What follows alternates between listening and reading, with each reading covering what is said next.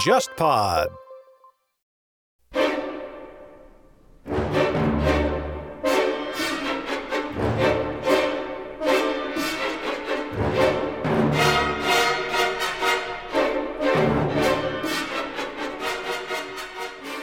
天方乐坛，我是顾超。那今天呢，我们的节目呢是请到了三位嘉宾，呃，他们呢都是音乐家。那么我们当然聊一聊这个一个很特别的超媒体音乐会啊，以及从这个当中延展出来的一些内容。那么首先呢，欢迎这个钢琴家于香君老师。嗯，各位听众，大家好，我是于香君。呃，另外呢，我们欢迎这个秦毅老师。啊，大家好，我是秦毅。啊。欢迎徐志博老师，大家好，我是徐志博。两位都是作曲家啊，所以一位这个钢琴家啊。我们今天聊的这个话题呢，其实是跟创作很有关系的，因为呃几位呢都在合作，还有另外团队里面还应该有三位成员，是吧？一共六位是最近要做一个这个超媒体的音乐会，叫做《彼岸三点零版》。那么标题叫《彼岸三点零》，那么实际上呢，也是这个演出的三点零的版本。所以，呃，我们聊一聊这个很有新意的超媒体音乐会到底是什么样的一个内容。然后呢，我也其实很关心，因为我们节目的听众其实曾经也听过我采访过一些怎么讲身份特别的一些音乐家吧，他们都很有想象力啊。我觉得这一块是我们节目特别关注的。所以今天呢，我们从这个角度来来探讨一些问题。然后另外呢，就是我正好在昨天看到那个新闻里面在讲。三月三号是中国全国爱耳日，对的。然后这个契机其实是蛮好的，就是我们来聊这个话题的话，会有更多的意义。首先，音乐本身就要通过耳朵来传播，对吧？来感知，不然的话，这个音乐创造出来都是没有意义的。那么，通过听者和演奏者之间的互动，或者演唱者之间的互动，才能够产生这种奇妙的，我们说化学反应吧。呃，这个是一块。那另外一块就是说，其实没有听觉的人，他们是很痛苦的，因为他们没有办法了解到，就是这个世界上还有一块非常美妙的，可以直接触动心灵的东西。所以从这个角度来讲啊，我不知道几位有没有关注过，就是说，因为我们知道这个这次的演出也是跟呃听障有关系。这样吧，我们先讲讲这个好了。你们平时会去关心到听障的这些人士，呃，是一个什么样的机缘呢？我其实，在去年的时候，那么我在一个比较特殊的幼儿园里面见到了一群听障的小朋友。那个幼儿园呢，它是呃一个上海专门培养呃听障儿童的一个学前的教育基地。那群听障小孩，我见到以后呢，还是很惊讶的，因为我没想到说。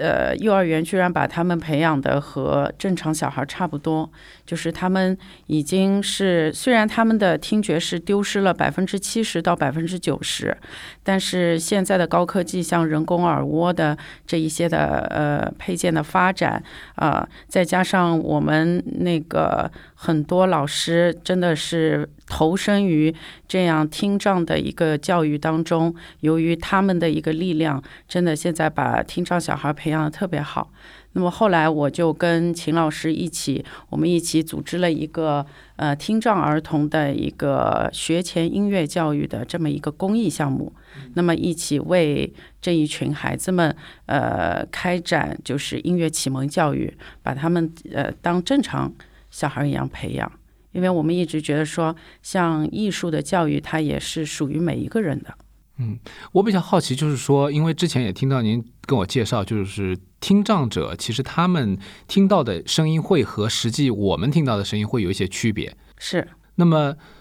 这种区别，如果说会影响到他们去欣赏一个音乐的话，怎么去通过这个？我们的活动能够让他们感知到一些音乐的魅力呢？嗯，是这样子，就他们对很多的频率其实是有一些缺失的。嗯嗯。呃，而且他们戴了人工耳蜗以后，其实他们会一直去调教他们的这个听觉的这个感受。呃，因为孩子也在发育嘛，因为还是比较小的孩子，呃，可能整个发育也不是特别稳定，所以他要一直去调教。然后这个当中呢，其实还比较有意思的一点，就其实我们听得见一个声音和我们感受得到这个声音的。背后表达的内容，其实这当中还是有些区别的。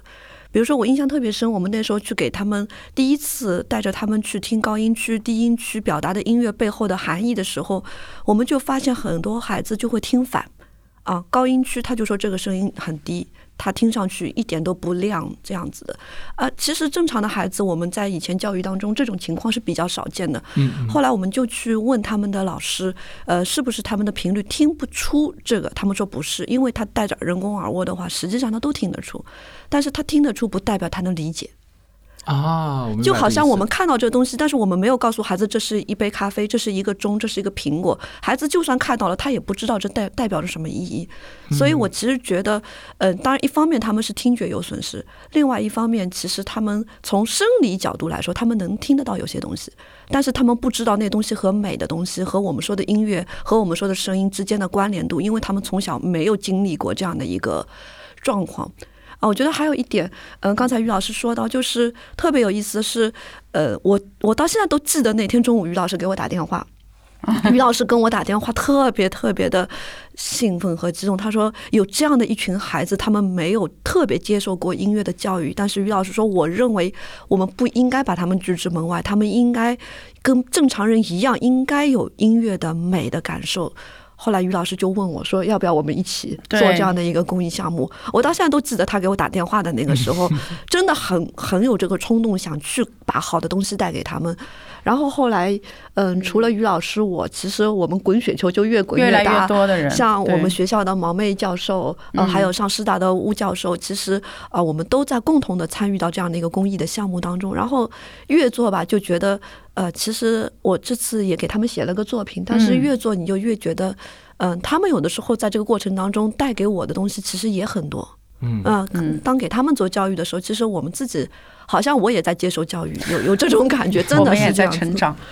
对对对，因为这个很不一样，真的。我发现每次聊播客的话题，特别是一些有价值的嘉宾过来，带着话题过来。会有一种互相之间的成长的感觉，然后那个呃，说到这个事情呢，我我我之前也做了一点功课，就是说了解一下听觉它到底这个所谓的人工耳蜗，这个耳蜗这个概念到底是干嘛的？因为它在这个当中是在我们的听觉当中，耳蜗是起到了一个信号的转换的作用，等于说这些孩子们他的耳蜗是发展是不健全的，或者说是他有一些缺失，可能他的信号就没有办法从外界的这种震动变成内在他神经可以感知的这个信号。呃，是不是这样？呃，我想应该是这样，大大致上是这样。那我们我们也是作为一个一个外行啊，就是大概了解一下。但是我是觉得这个是呃两位说的第一个方面。但是人有了人工耳蜗以后，解决的只是他们能够接受这个信号了。嗯，对。接受完了之后，他们怎么去处理信号？怎么和自己的感情感知去去连接？就好像说，呃，如果你永来从来没有接触过苦和甜之间的区别，然后哪个东西会给你带来喜悦的话，你可能会觉得苦就是甜，是不是？是不是有这种感觉？就拿到一个东西以后，你还没有处理过，你还没有发现一个烫手的东西是真的烫的时候，你可能是一种比较盲目的一种感知，啊，所以两位老师等于说是在想办法做的是，呃，让孩子们在有了信号以后，了解到什么是音乐的美好。是的，那么这样我们待会儿再可以讲一讲，到时候可以讲一讲，就是怎是怎么做的啊？呃，刚才已经提到了，秦老师已经提到了，就是有一个作品，呃，是这次我们一开始提到的《彼岸三点零》当中的一个曲子，呃，能不能先从这个来给我们做一点介绍？啊，这个作品呢，呃，名字就叫“意”啊。其实这个“意”这个字，呃，最原始的时候是从我从白内障里面想到的啊。啊，然后它其实是种遮蔽的意思在里面。那我当时就想说，想给这些孩子写个作品，嗯嗯，啊，是有这样的一种私心在里面。因为我是觉得这些孩子，呃，在跟他们接触的这个过程当中，我们会发现，其实他们虽然他们的这个耳蜗信号也好，他们的生理上有部分的一些和我们正常人不太一样的情况也好，但我发现，其实当音乐展现在他们面前的时候。他们对音乐的反应啊，当然也跟我们教育是有一定关系的，还是会逐步逐步的，他们会理解到音乐里面美的内容。那我就是觉得音乐厅，呃，于老师的这个这么好的一场音乐会，我希望他们也能够真的能够参与到这个当中来。这种体验，我想对他们人生来说，一辈子都是一个非常重要的一种。很有价值的一种体验和一种参与演出的经历。也许他们以后不会从事音乐教育，呃，不会真的变成音乐专业的人才。嗯。但是我想通过这样的一件事情，很多家长其实后来都跟我和于老师说，嗯，他们的孩子通过在幼儿园里这样的一种教育，这样的一种音乐活动，这些孩子就喜爱上音乐了。啊，而且原本，呃，他们也是园里的老师跟我们讲，原本上音乐课的时候，这些孩子其实就躲在一边，他们不愿意去参加入到正常孩子的音乐教育当中，他们觉得自己做的是不够好的，没有自信的。但是现在他们完全不是这样，他们敢这么大胆的。展现他们的这个方面的这个部分，其实我觉得就已经这个教育本身已经成功了很大的一一部分了。那所以这一次的作品呢，一开始在写的时候就考虑到了，希望能够把这些听障的儿童呈现在舞台上啊，希望他们的歌声是能够呃和美妙的音乐是能够融合在一起的呃。所以这个作品呢，呃，有这样的一些含义在里面，比如说。嗯，这个作品的前半部分其实是一个比较比较极端的一个听觉环境。说句实话，我在具体怎么讲？嗯，我在写这个作品的时候，我其实一直就在想，呃，一直想到斯特拉文斯基《春之祭》的首演。我在家里就一直跟我的孩子说：“妈妈，这个新作品演出时候会不会被台下的观众扔臭鸡蛋？”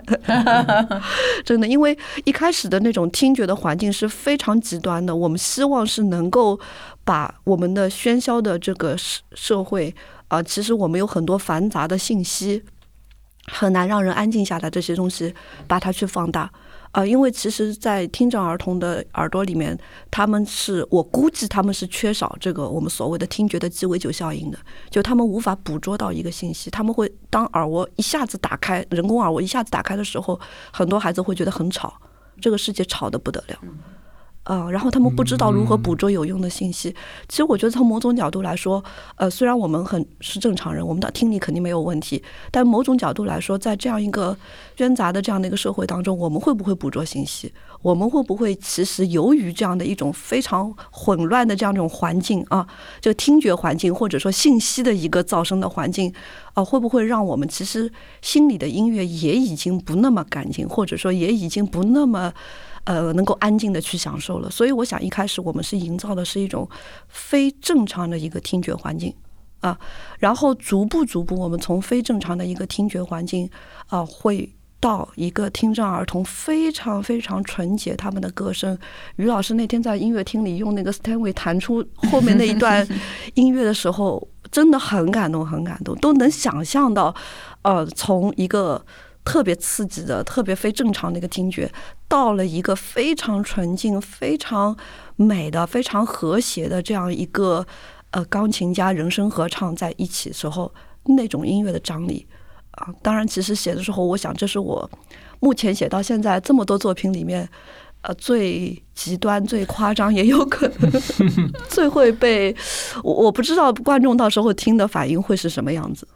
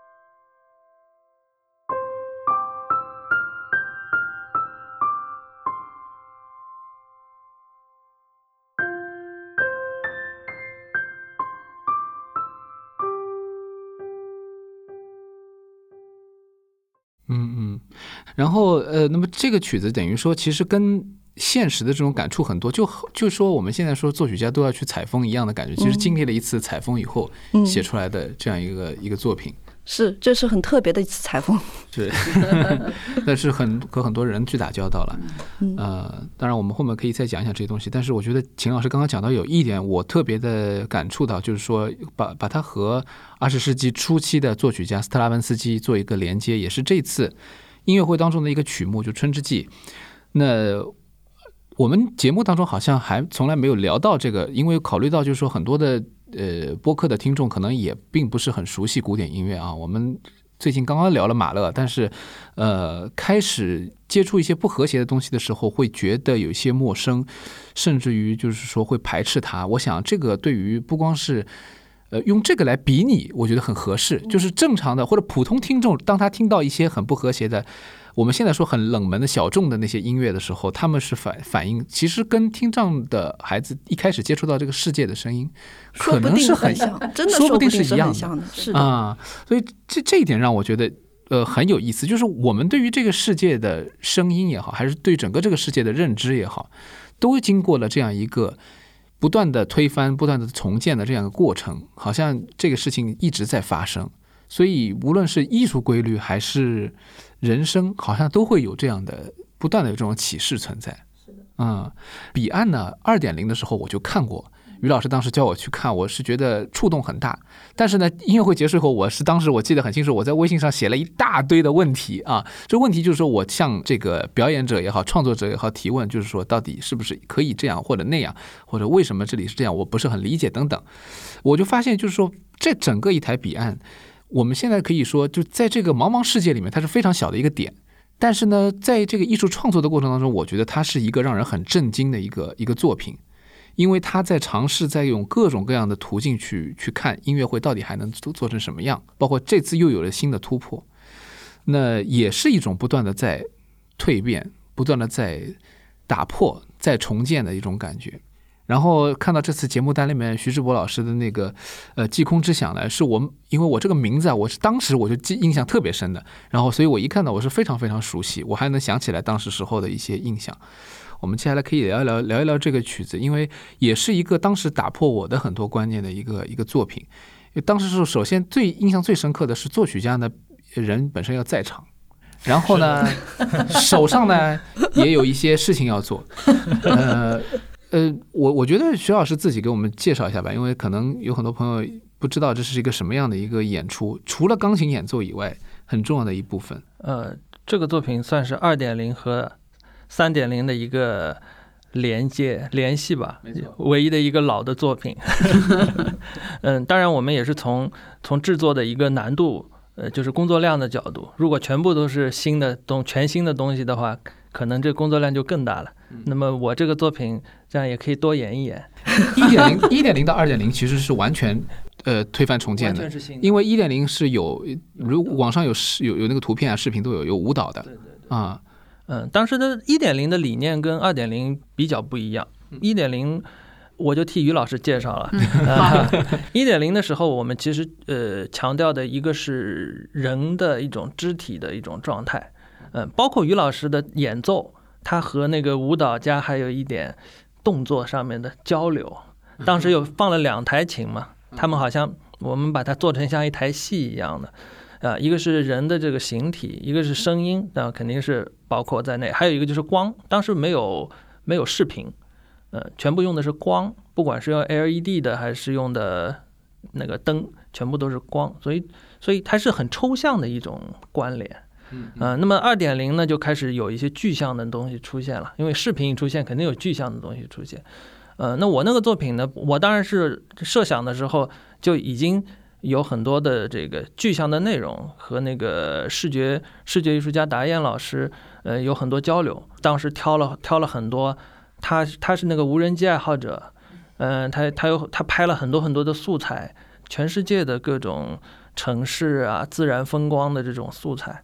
那正好和我的这个想法是比较契合，所以说，嗯，里面就会出现很多熟悉的东西。就像昨天我们在排练的时候，呃，我那音乐里面有一段全是车水马龙，就是城市里这种各种噪音，然后于老师竟然我很意外，于老师，哎，我最喜欢这个声音，就是这确实值得反思，就是好像搞音乐就是是在，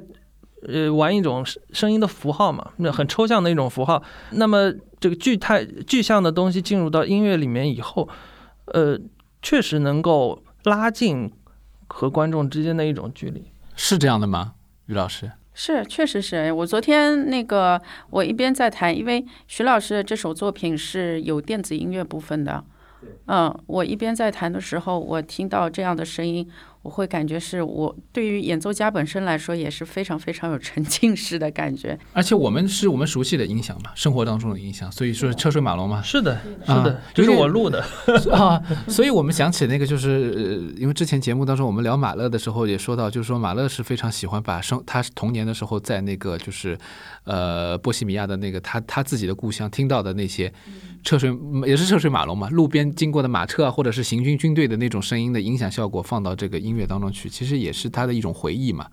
啊，这我觉得有一些共性。另外就是那个装置，是不是也可以讲一下？那个有点高科技的那个，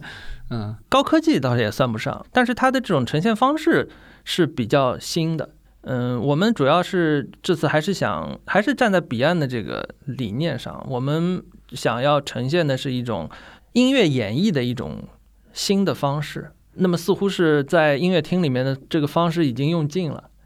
那么就我们一直聊了好久，就是三点零怎么能再突破？对，那最后达成一致，就是说，那么就走出来。本来想的是要搞一个露天的，露天的音乐会，就各种条件限制比较尴尬。也许四点零有可能，那么那么就折中一下，就做一个装置放在外面。但是这个装置和于老师的呃现场还是很有关联的。它的内容全是于老师弹的演奏，也就是说，我们是置身在一个虚拟的环境当中看于老师、听于老师弹琴，然后演奏的作品也全部是我们这场的音乐会的作品。明白？嗯。那么在你自己的作品里面，因为当时我记得二点零的时候，还有那个这种互动造成的这种视觉。是不是还有听觉也是互动产生的？是的，是的。这一片漆黑之下，然后看到有一个人在那边摸一个东西，肯定还是会比较明显。因为当时时候，我我可能要给大家传传传输一下，就是说当时的场景，就是说作曲家要站在舞台的呃下面，就是最前面啊，第一排观众的最前面，然后他有用一个传感器，用他的手势来控制，然后可以使音乐和音乐在既定的演奏。方式之下，还能有一些即兴的、更多即兴的元素在里面，对不对？一个是一个是光投影的效果，在整个剧院里面；另外一个就是声音上面会有一种呃，那个叫什么音效？但是我是觉得就是一种很幻想性的，是把是把于老师呃演奏的呃钢琴的声音做变形哦。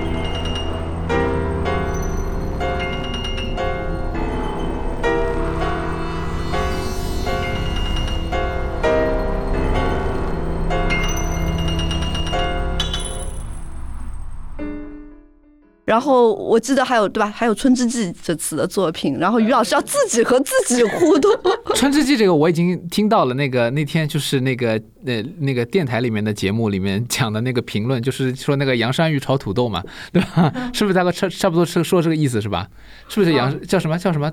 土哎，对，反正就土豆、洋山芋，他们反正是 一个一个东西吧，就是 自己炒自己。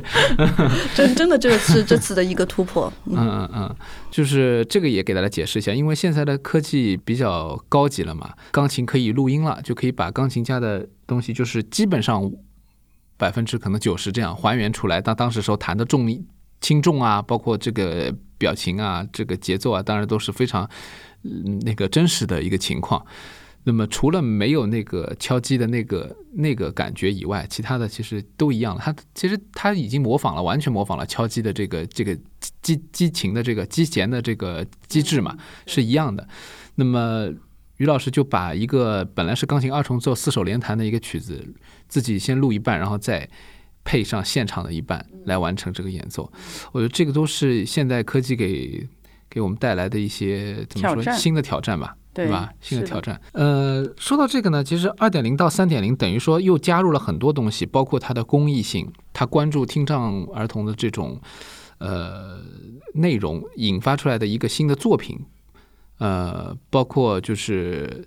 呃各种互动装置，包括就是钢琴的这种预录的功能等等等等。就是我觉得这其实折射出来这个时代对于音乐家的一个考验吧。呃，因为以前有一些书就是讲到了，就是二十世纪以后这个古典音乐的创作和观众之间产生的一种巨大的裂痕。这种裂痕，那么就包括这个这个有一本书嘛，《修补裂痕》嘛，就是那个应该是孙宏杰翻译的吧？这个书是比较有名的一本讲这个现代音乐的，包括还有很多了，就是这些呃论述啊，主要讲述的其实一个话题，就是说现代观众、普通观众觉得音古典音乐很难听，就新的这些所谓的严肃音乐或者音乐会作品。很难听，对吧？就是听不懂，这个就好像是我们前面讲的，打开了耳蜗的这个听障人士的的感知，就是一下子懵了那种感觉。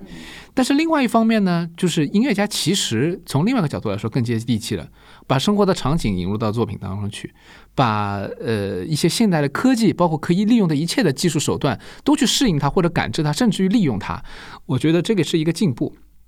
这两个之间其实有一点点矛盾，但是又又有一种交叉的一种共存的感觉。那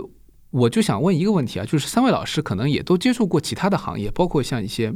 就是美术，我们来说一个我们陌生的，我们作为外行来说一个话题好了。大家有没有考虑过一个问题？就是说，作为一个呃这个美术馆的一个或者展览馆的一个爱好者，他经常去看的展里面有很多是现代作品，他其实也没有办法讲得出来头头道道。但为什么大家对于呃毕加索的这种崇拜，移植到了斯特拉文斯基的时候，很多人觉得是无法接受的呢？呃，几位老师有什么观点吗？我其实觉得这当中，从我的思考来说，是有两个方面的原因的。那一个方面原因，可能我们人的视觉本身对于我们人的接受信息来说，它是比较强势的。那还有一点，我觉得很重要的一点就是教育。事实上，我当我们真正走下去的时候，我们会发现音乐学院，嗯嗯，说句很实在的话，和我们底下的音乐的教育和普及，其实割裂是很严重的。嗯，那我像，呃，美术可能也有这个问题，美术学院和底下割裂也可能也是还是存在的。但是相对来说，你想我们能看到的美术的这些大家的作品，有多少的书，有多少的幼儿给幼儿给青少年的这一些画册，呃，然后现在很多的美术馆做公益项目、做公教项目，其实从国外到国内都做的特别特别的好。但是反观音乐作品，你刚才在说 Scribing 呀，Scribing 的时候，我突然就在想，不要说这个，也许你跟他说 Brahms 都可能没有人知道。是，呃，音乐的，因为我跟乐迷可能接触比较多，对于乐迷来说，就是他们对于这些作曲家其实都是比较总体来说比较认可，当然也有少部分人是说我不认可斯斯呃斯特拉文斯基以后的任何人，斯特拉文斯基的作品我有部分接受，大概就是这样的一个言辞啊。我最近还听到一个很有名的。呃，在上海很有名的一个乐评人这样去讲，那么我觉得这种感觉可能代表了一部分人的一些想法，呃，他们对音乐的审美是比较挑剔的，或者说他们的口味就是说这个东西好吃我才吃，这个东西如果吃起来有一点点，呃，怎么说？陌生的话，我可能就想拒绝他。那美术呢？我我也其实一直没搞懂这个话题，只是呃，我我只是也是想随便跟大家讨论一下。但是呃，可能有更多的听我们播客的朋友可以给出自己的一些答案，放在我们的留言里面。这个问题是一个呃，到现在为止其实没有太多明确的这个解答的一个一个事情。其实美术你可以看，比如说像那个印象派的一些画。在大量的一些不管懂还是不懂的人家里装修好以后，他可能就会去挂一幅什么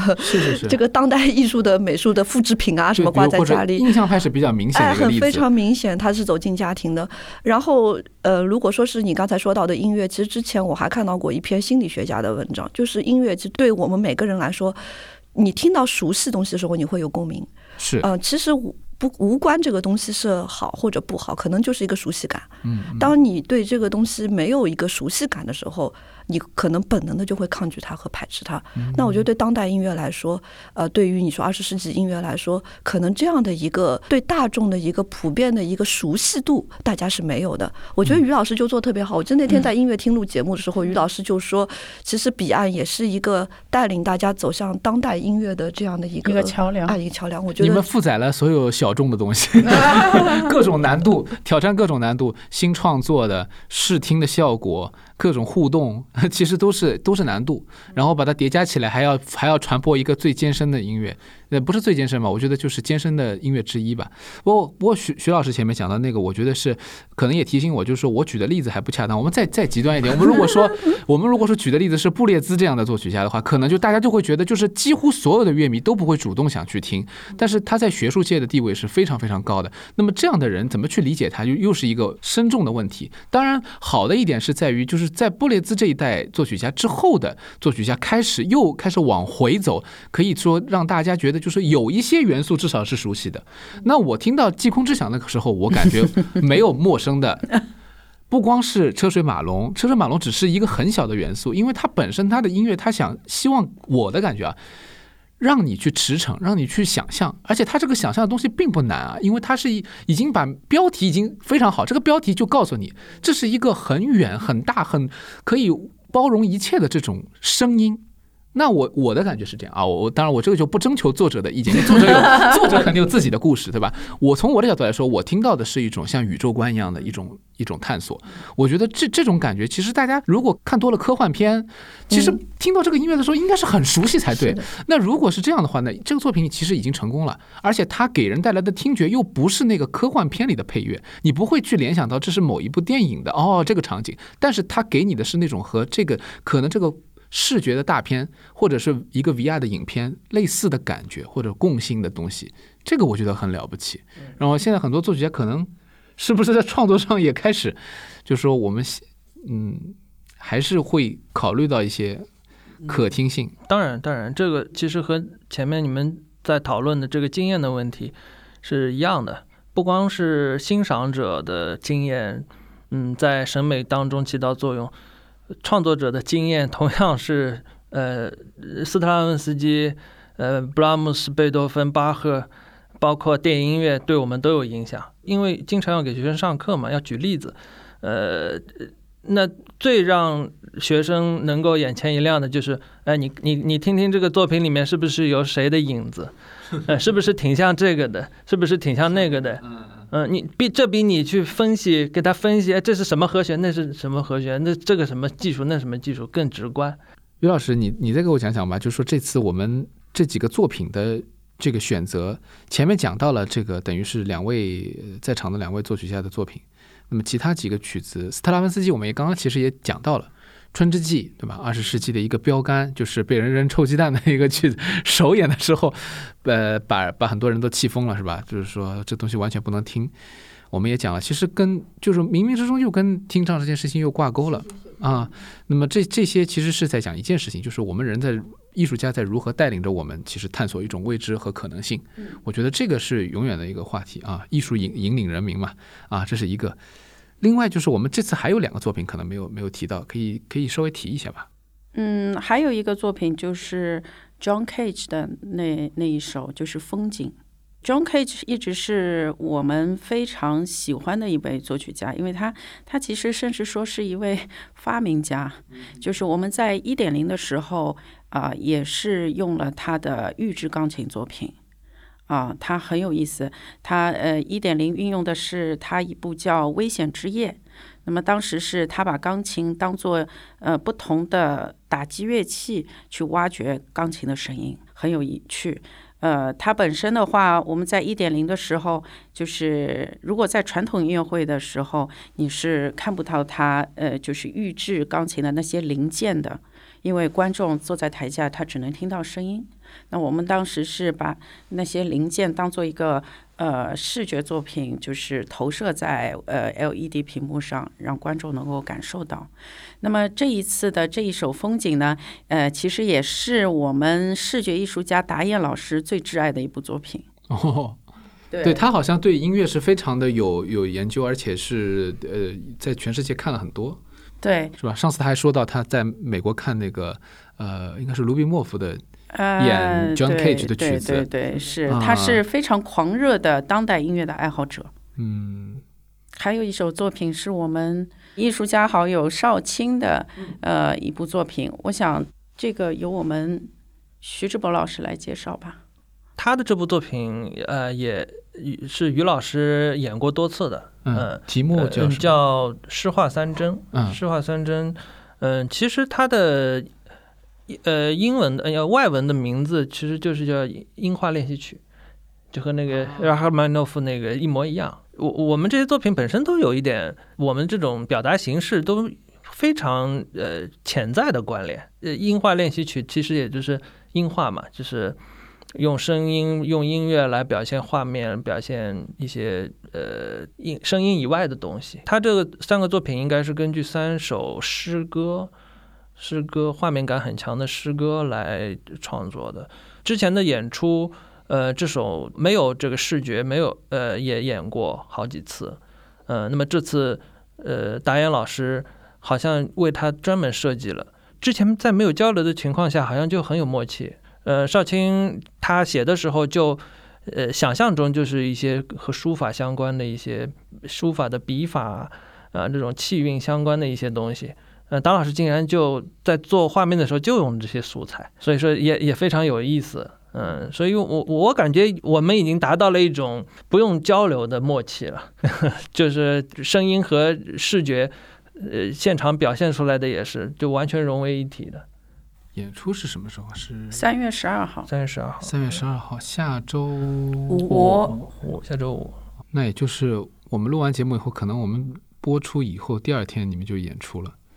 所以说，我们现在算的是，我们可能上线时间是三月十一号。如果是这样的话，大家如果听到觉得这场演出非常有意思的话，可以去看一下上海音乐厅，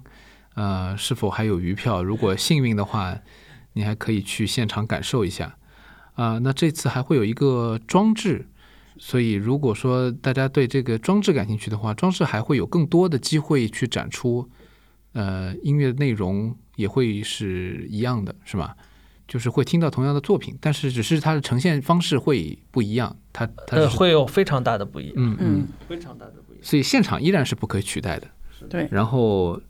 当然有展览可以看的话，其实我觉得这也是一个生命的一个延续。就是现在音乐家也好，呃，我觉得